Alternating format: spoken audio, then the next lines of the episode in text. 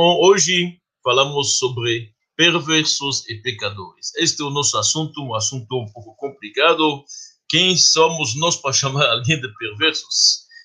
Isto é muito difícil definir quem é e quem não é, mas a verdade é que a sociedade é feita de vários tipos de pessoas. Você tem pessoas que são boas, pessoas que são um pouco menos boas, são pessoas que são ótimas, são pessoas que se preocupam com o outro, outras pessoas que são, na verdade, orientadas a se preocupar com si. Nós temos todo tipo de pessoas. É interessante, em hebraico, a palavra uma sociedade, um quórum na sinagoga, por exemplo, uma sociedade é chamado tzibur. E os nossos sábios nos dizem que a palavra tzibur é feita de três letras hebraicas: tzadik, bet e reish. Então, se você olha bem, você tem as três personalidades que tem numa sociedade. Três tipos de pessoas. Tzadik são os tzadikim, o reis são os rechaim e o bet são os benonim. Rechaim são os perversos, os justos e os que estão no meio, os medianos. Se você tem na própria palavra sociedade em hebraico tzibur, tzadikim, benonim ou rechaim. Isto está na sociedade. Para a gente entender melhor um pouco como tratar e como reagir à perversidade como olhar para isto, nós vamos talvez pegar do macrocosmo ir para o microcosmo. Uma sociedade menor para entender o que está acontecendo. Em vez de começar com a sociedade maior, que a gente vai voltar para ela daqui a pouco, vamos começar com uma escola. Vamos pegar um exemplo de uma escola. Você tem uma classe numa escola e, de repente, nesta classe tem um aluno que realmente não se comporta como se deve. Como tem que reagir? Que, que o professor tem que fazer e principalmente o que, que o diretor da escola tem que fazer. Este aluno não obedece, ele apronta, ele faz várias coisas feias, ensina aos alunos coisas feias. Então, como fazer? Ele não estuda jamais, faz suas lições, ele, na verdade, desafia o professor, ele é irrespeitoso, fala palavrões. Como você tem que fazer? Não é tão fácil isso. Isso é uma pergunta essencial.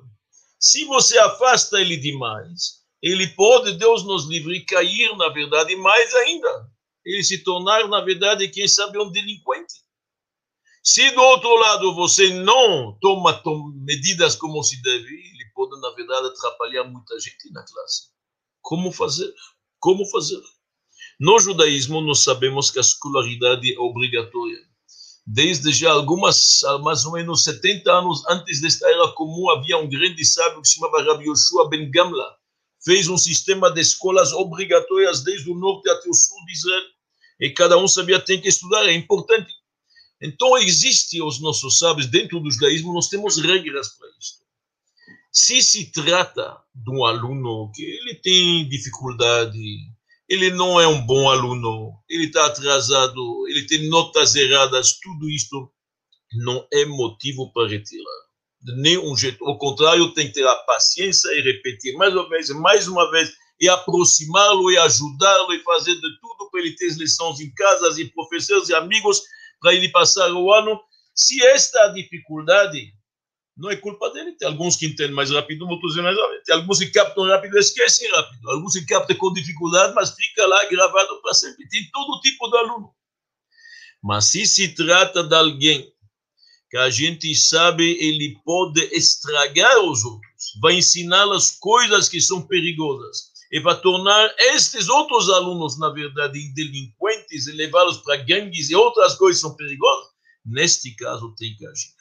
Aqui a indignação tem que ser tão grande que o diretor, se ele não age, ele é omisso, ele pode ter uma massa estragada que pode estragar toda a cesta. Esta é a regra. Diz o Psagdin, o grande legislador, Rabi Moshe Feinstein, numa chuva dele. Então, após que a gente entendeu isto, nós vamos voltar à sociedade maior e ver o que, que o judaísmo fala a respeito de pessoas ruins e perversas. E nós temos duas linhas. É interessante quando você olha nas dicas dos nossos sábios, seja no Talmud, seja no Zohar, seja nos Midrashim, na literatura talmudica, nos grandes legisladores, a gente vê de vez em quando palavras muito duras, quando falo mal, que é perigoso estar na companhia de certas pessoas, e do outro lado a gente vê palavras que aproximam e que estendem a mão. Só vamos analisar juntos. nós temos pessoas que realmente vão licitar citações dos nossos sábios que dizem que os rechaim, os perversos, são perigosos. Se pode até odiá-los, diz o Talmud. Está escrito no Talmud, não olha nem na cara de um perverso. Não olha, não, não, não teve nem olhar, na verdade, no rosto de um perverso no rachá. As bondades que são boas para os perversos, com certeza são coisas ruins para os tadikim, para os justos. E os nossos sábios dizem, altitraber larachá, não seja amigo de pessoas perversos e pecadores, porque está aprendendo deles. Escolhe teus amigos, não fica neste ambiente. O ambiente tem uma influência na pessoa. Então, a gente tem palavras bem claras que você não deve se aproximar, não deve fazer amizade com estas pessoas, a tal ponto que eu no Pirkei Avot, na ética dos pais e outros livros dizem oi larachá ve oi. Cuidado do perverso e cuidado, na verdade, de seus vizinhos.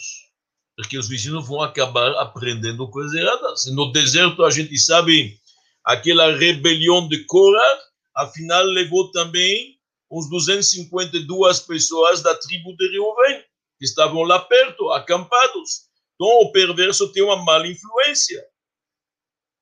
Esta mala influência é perigosa. Estas pessoas entraram na briga contra Moisés e terminou mal. Então, os nossos sábios dizem que quando o perverso acaba chegando para o mundo, Rasha Balaolam, Haron Av Balaolam. Vem, na verdade, uma ira de Deus. Palavras muito duras, que nos ensina a se cuida, se afasta, não fica perto, é, é perigoso, é longe. Porém, do outro lado, a gente vê nas palavras dos nossos sábios, tanto talmúdicas como pós-talmúdicas, a gente vê lá que está escrito, mesmo os mais perversos são repletos de boas ações, como um aroma cheia de, na verdade, sementes. Já viu uma aroma? Você abre uma aroma, quantas sementes lá? Centenas? Assim, os rechaim, um perverso, um pecador, está cheio de boas ações. Quer dizer, ele não é totalmente mal, não existe maldade absoluta. Mesmo o rachá tem dentro de si, na verdade, mitzvot. Também a gente vê, coisa interessante, quando os judeus pecaram na época de Josué e não obedeceram, e houve um que pegou dos despojos da cidade de Jericó quando não era permitido, lá o, a, a, a, Deus fala para Josué, Chata Israel, o povo de Israel pecou. Diz o Talmud, Israel, afapiche Chata Israel, mesmo que peca, mas ainda é Israel. Já pecou, mas ele continua do povo. Não é tão grave, parece. Ele faz parte do povo. E os nossos sábios nos dizem tem que retirar a maldade, mas não os malvados. Interessante. Então, como fica interessante, o Baal Shem Tov diz que uma alma pode vir para o mundo 70 anos só para fazer um favor ao outro. Também isto pode ser. Quer dizer, mesmo que não fiz muita coisa, não cumpriu o Torah, mas ele fez um grande favor, quem sabe. Então é muito difícil a gente entender. De um lado, nós temos palavras. Existe um grande sábio, o Smag, que ele diz: Deus prefere o tefilin, o filactério, que coloca um perverso que um justo um, um, perverso, um rachá, coloca tefilin, Deus adora isto. A gente está vendo que muitas vezes, mesmo para os perversos, a perversidade pode ter também um elemento positivo. Vamos tentar entender o que, que eu estou falando. O Talmud pergunta: a geração do dilúvio foi aniquilada. Roubo, pagãos, promiscuidade, a, geração da Torre de Babel, Deus deixou ela viva, não morreram. Olha bem, a Torre de Babel, eles, eles iam fazer uma revolta contra Deus, construindo uma torre como se fosse para subir lá em cima e desafiar o Todo-Poderoso. Não morreram. Qual foi o castigo? Deus os espalhou pelo mundo. Por que isto? Dizem os nossos sábios, a geração do dilúvio tinha pecados grandes, mas faltava união entre eles a geração da Torre do Babel, pode ser que o pecado era maior em relação à direção vertical para Deus. Mas eles eram unidos. Todos falavam uma língua, se entendiam bem. Então, de vez em quando, nos perversos, se pode encontrar uma qualidade de união. É interessante isto. Nós encontramos uma coisa interessante. Nós sabemos que Deus não gostou quando o povo da Malek acabou atacando o povo de Israel na saída do Egito. A tal ponto que Deus pediu que haja uma vingança contra o povo da Malek. A Malek se tornou o símbolo, o arquetipo do antissemita. Foi o primeiro que atacou o povo de Israel. Depois que o povo de Israel saiu do Egito com toda a glória, tudo o que aconteceu, eles vieram e atacaram. Os nossos sábios nos dizem uma coisa interessante. Como eles atacaram o povo de Israel? Se o povo de Israel estava protegido por nuvens, como a gente sabe, havia, havia nuvens celestes na frente, à direita, à esquerda, na frente, tudo. Como que entraram? Dizem os nossos sábios. Dentro do acampamento judeu havia alguns perversos.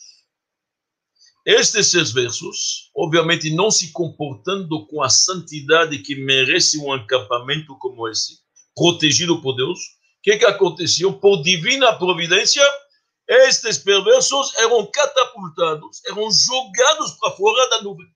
Eles não ficavam dentro do acampamento. No acampamento, onde tem uma arca sagrada, onde tem a presença divina, tem que saber se comportar.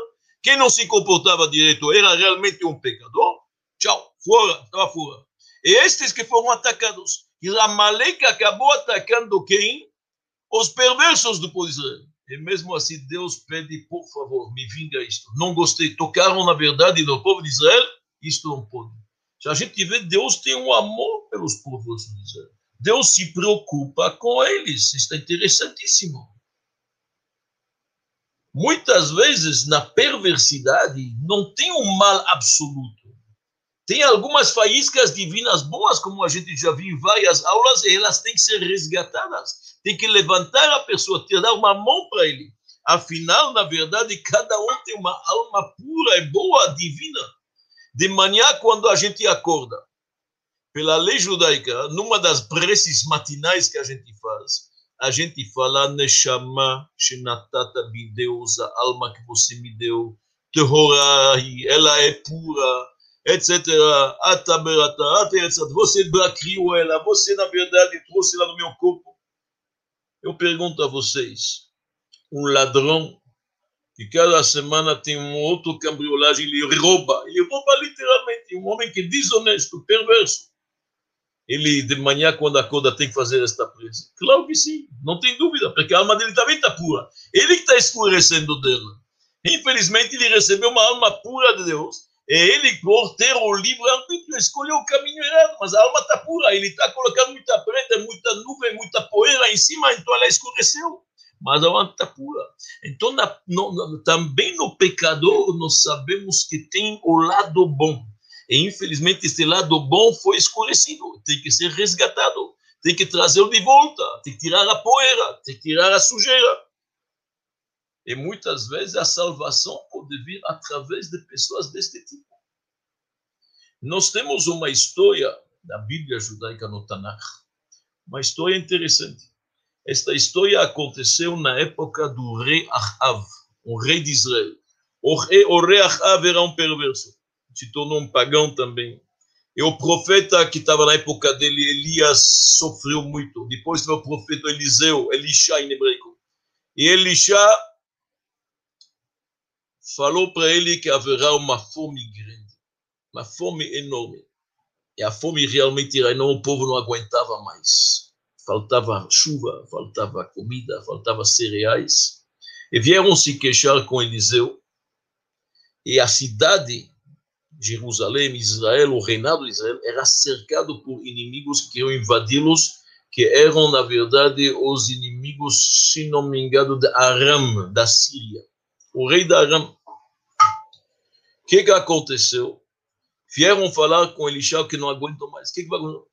E Eliseu falou para eles: amanhã, vocês vão ver nesta hora, amanhã, vocês vão já ver a salvação, haverá comida à vontade, o trigo e a cevada, o preço vai cair, não vai faltar para ninguém. Ninguém entendeu como pode ser. Em tão poucas horas que muda uma situação de fome já de anos, sem chuva, seca, o que, que vai acontecer? Final da história, por abreviar a história, quatro leprosos que estavam morando fora da cidade. Naquela época, os leprosos não ficavam no centro da cidade, ouviu, estavam afastados, estavam fora, estavam fora do, da, da cidade. E eles resolveram, eles estão tão desesperados que eles vão para o acampamento de Aram, da Síria. Quem sabe, eles falam, vamos morrer de qualquer jeito. Em vez de morrer pela espada, morrer pela fome, ou eles nos, nos matam, vamos morrer pela espada, ou quem sabe achamos alguma, algum pão, alguma coisa. Foram lá, quiseram, eram quase traidores. Quatro leprosos traidores. Estão indo para o acampamento do inimigo. Estão indo para lá. De repente, estão entrando na primeira tenda, vazia cheio de comida, de bebida, começou a beber, a comer, tem roupa, esconderam, pegaram. Então a segunda tenda estava vazia, a terceira tenda, de repente eles viram todo o acampamento está na verdade vazio. Se eles falaram, não é certo, que nós, era durante a noite, já comemos, já bebemos, já pegamos bens, já pegamos depois, já escondemos. Não é bonito a cidade inteira, o reinado de Israel está com fome, nós ficamos aqui. Vamos avisar o rei. Eles foram para lá. O que, que aconteceu? Eles foram para lá. O rei não acreditou. Ele falou, isso é um truque deles, estão se escondendo em algum lugar para a gente sair da cidade, das fortificações e nos atacar. Final da história, o rei mandou algumas pessoas para lá.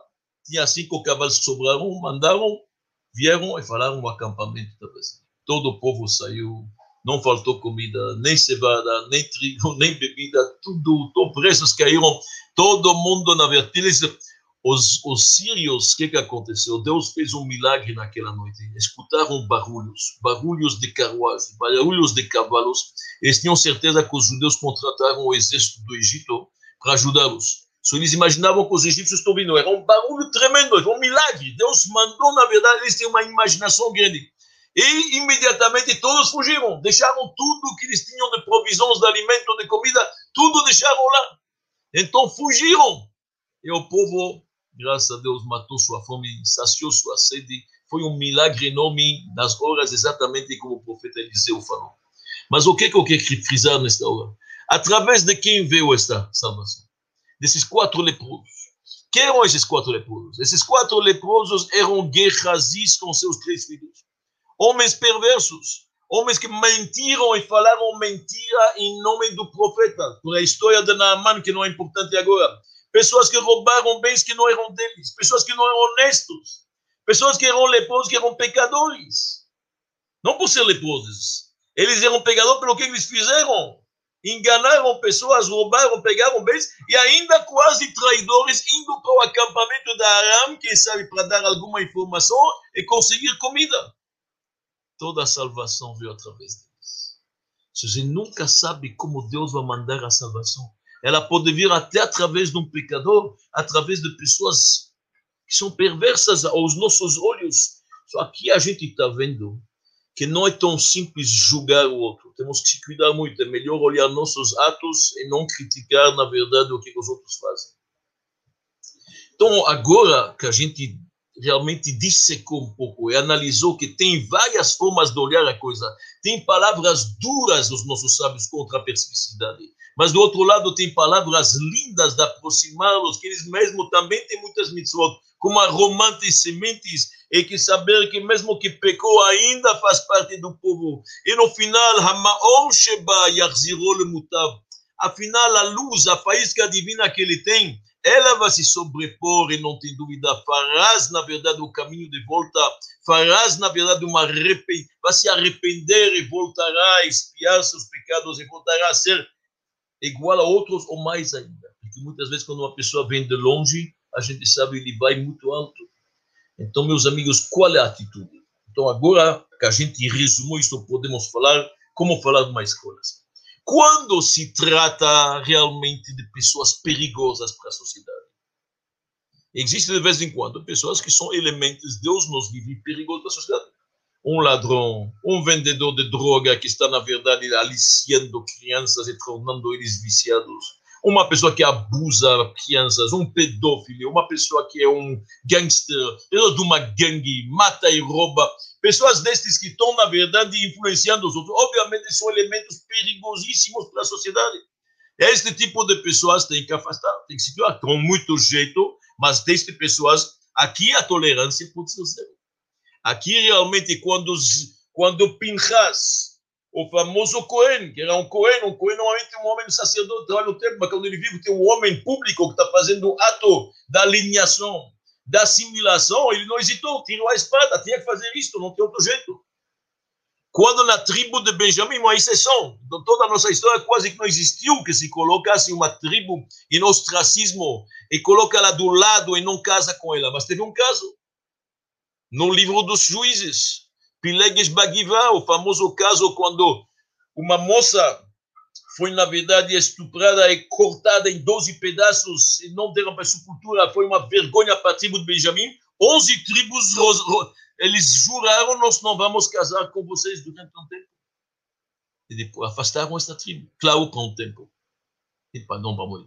Mas quando tem atitudes que são perigosas, que podem influenciar para o mal, que podem aliciar os jovens, que podem, na verdade, quem estragar o bolo inteiro, Neste caso, não há dúvida, precisa, neste caso, na verdade, tomar as atitudes e saber isto é um perverso que não pertence neste momento à sociedade. Ele pode se arrepender, cada um tem sua chance, uma segunda chance, não tem dúvida, nada é absoluto. Mas aqui não é o momento, na verdade, de usar a mão e de abraçá-lo e de deixá-lo na classe, porque isso é perigoso. Porém, hoje em dia, na maioria dos casos, sem dúvida, a mão direita tem que aproximar muito mais que a mão esquerda afastar. Se antigamente um professor, um pai podia bater no seu aluno, dar uma pequena tapa, hoje não tem mais este costume, não funciona. Não só que não funciona, tem um efeito contrário, como a gente sabe isso muito bem, fazendo atos, na verdade, de mais violentos, de mais rigorosos, de mais inflexíveis, pode ter um efeito contrário. E isto é perigoso. Então, hoje em dia, nós temos que saber, temos que ter muita tolerância, muita paciência, muito amor, aproximar as pessoas, abraçá-los, trazê-los de volta. E com isto, devagarzinho, derreta a perversidade, vai embora, na verdade, o egoísmo, entra, na verdade, nem precisa entrar, aparece, vem à tona a parte boa porque todo mundo tem esta faísca divina. Todo mundo tem uma boa inclinação. Todo mundo tem, todo mundo foi criado, na verdade, à imagem do Criador. Então, hoje em dia, não há dúvida, precisamos ao máximo fazer para aproximar as pessoas. Nós já, uma vez, contamos esta pequena anedota que o sol e o vento, uma vez, apostaram entre si. Tinha um homem que estava andando na rua e este homem estava com a jaqueta aberta. Então, Sol e Vento resolveram: nós vamos apostar quem consegue que lhe fecha o mais rápido a jaqueta. O vento falou: deixa comigo. Foi lá, mandou um vento enorme. O vento faz um frio, automaticamente o homem deveria, na verdade, deveria, o, o vento deveria, ele deveria, na verdade, tentar fechar a jaqueta mas o vento foi tão forte que ele abriu, abriu, abriu. O cara falou: sabe o que? Já que está tá, puxando a jaqueta, tirou ela, pronto. O sol, na verdade, desculpa, desculpa, desculpa, eu não estou contando bem a história, vamos até. Eles apostaram em quem o primeiro que faz o homem retirar sua jaqueta.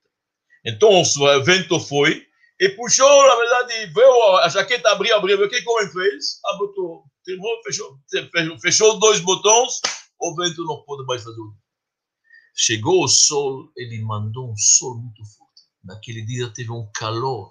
O calor era tão muito forte que o homem não aguentava mais com a jaqueta. Naturalmente tirou a jaqueta. O que, que a gente vê? Quando você vem com força, como o vento, você vai lá com toda a força, pode haver uma reação negativa. O homem fechou e abotoou a jaqueta e acabou. Não tem mais chance. Mas se você vem com calor, com amor, com sentimentos, naturalmente, sozinho, ele vai tirar, na verdade, a jaqueta. Muitos de nós têm que tirar a jaqueta. Nós temos, todos nós, uma pele grossa que não serve. Nós temos que tirá-la. Esta peligrosa tem que ser retirada. Só que que acontece? Peligrosa não serve. Com calor e com amor, nós vamos mais longe que com força. Claro que tivemos na nossa história traidores, tivemos apostatas, que eram judeus, que lutaram contra o judaísmo. A disputa de Barcelona em 1263, onde que Nachmanides teve que enfrentar, na verdade, Pablo Cristiani, que era um judeu apóstata, como a gente sabe. Em 1412, a famosa disputa em Tortosa sobre o Talmud. A discussão com quem era? Yuda Alorki, um judeu apóstata. Se tornou, na verdade, o nome dele Jerônimo da Santa Fé. Falou mal do judaísmo, causou tanto mal para o judaísmo. Existem traidores, existem pecadores perversos, perigosos, sem dúvida. Isto são exceções. Agora, a maioria dos outros é simplesmente ignorância, falta de educação, acomodação. Uma questão simplesmente de você deixar o bem voltar à tona, brilhar como se deve, a alma poder se expressar. Isto vem com muito amor, com muita aproximação. Muita obsessão. Uma vez uma pessoa perguntou para o outro, não me lembro, um grande rabino perguntou para um, um, senhor que era um extremista, fanático, falou, os perversos têm que odiá-los, têm que afastá-los. Perguntou para ele, fala uma coisa. Se o teu filho se afastava do bom caminho, Deus nos livre, teu filho saiu do bom caminho, fez mais amizades, e agora ele está em más mãos, em mais lençóis, o que, que você faria? Você diria que precisa agora odiar todos os perversos?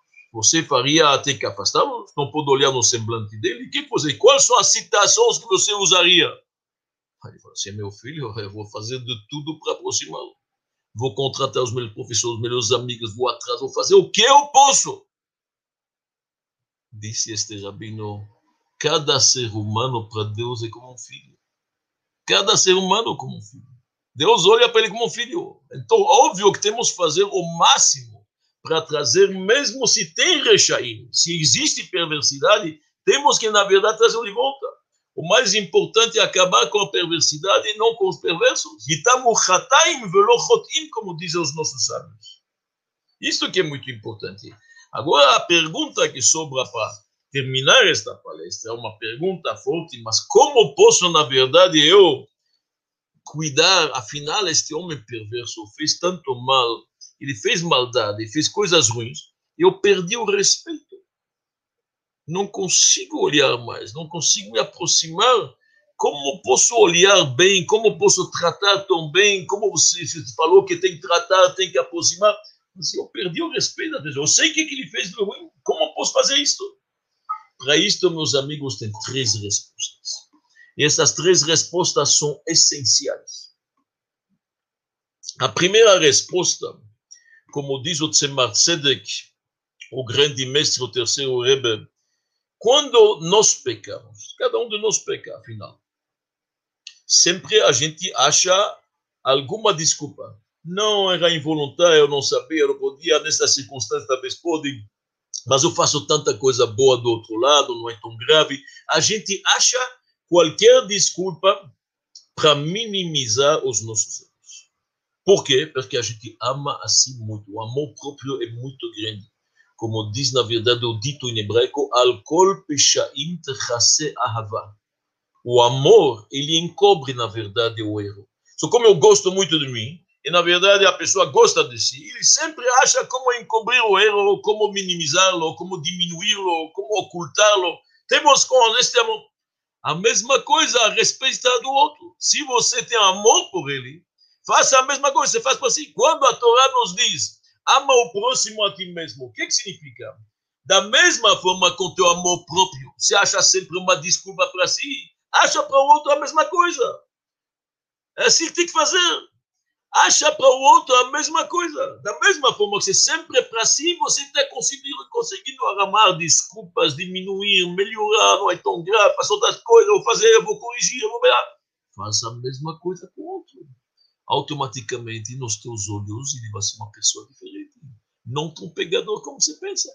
Olha para ele como se olha para si. Ama o seu próximo como a si mesmo. com o mesmo amor, você achar desculpas para ele. Este é o primeiro passo. O segundo passo, o Baal Shem Tov nos diz, quando uma pessoa reconhece tão rapidamente um pecado, é porque ele entende do assunto.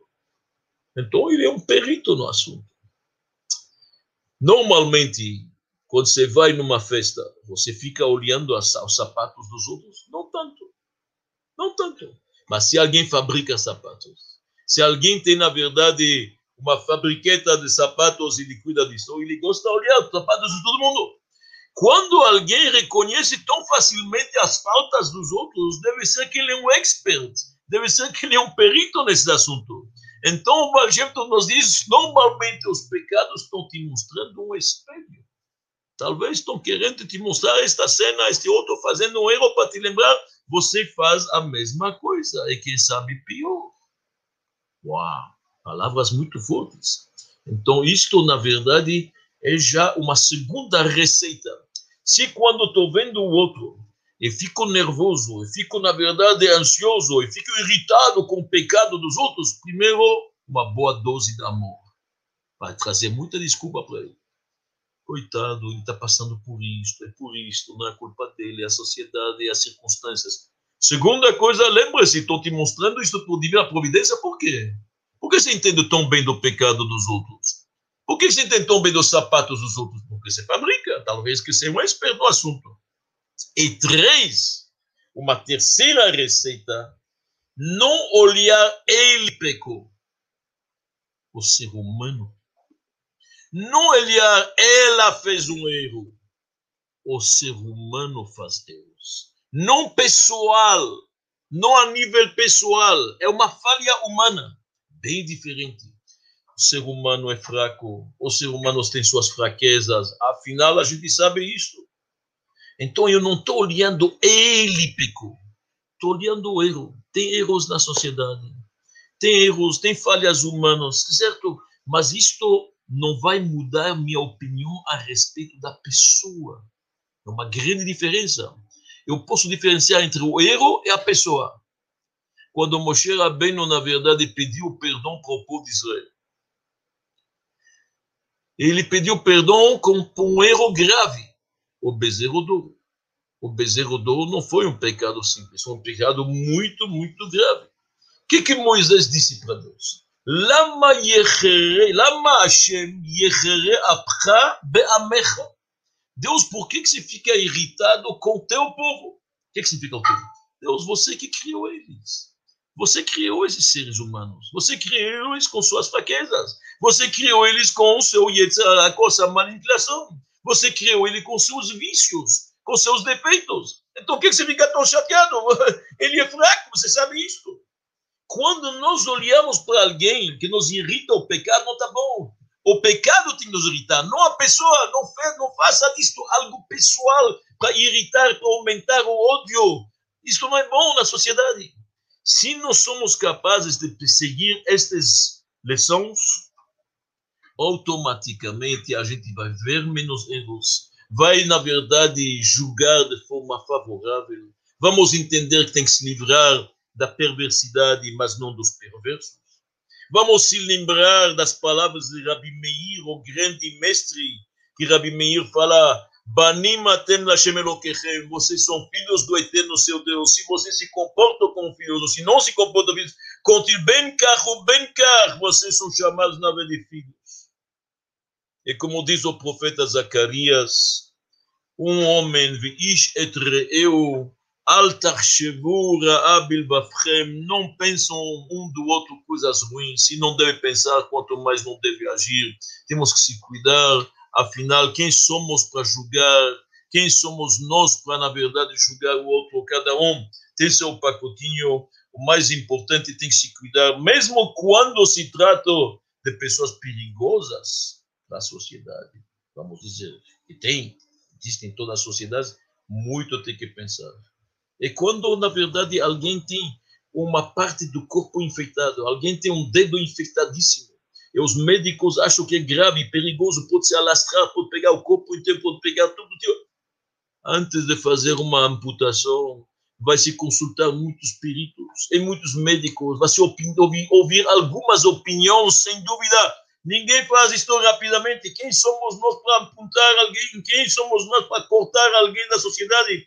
Vamos devagar, vamos analisar como posso aproximar, como posso melhorar, como posso tirar este homem que está num ambiente tão ruim e trazê-lo para um ambiente melhor. Isto é nossa tarefa. Hoje em dia não há dúvida, isto tem que ser feito, estender a mão, ajudar o próximo e com calor e amor seremos capazes de tirar qualquer jaqueta, qualquer peligrosa e aparecer sem dúvida a alma divina que brilha e que brilhará mais se Deus quiser. Muito obrigado, tudo bom.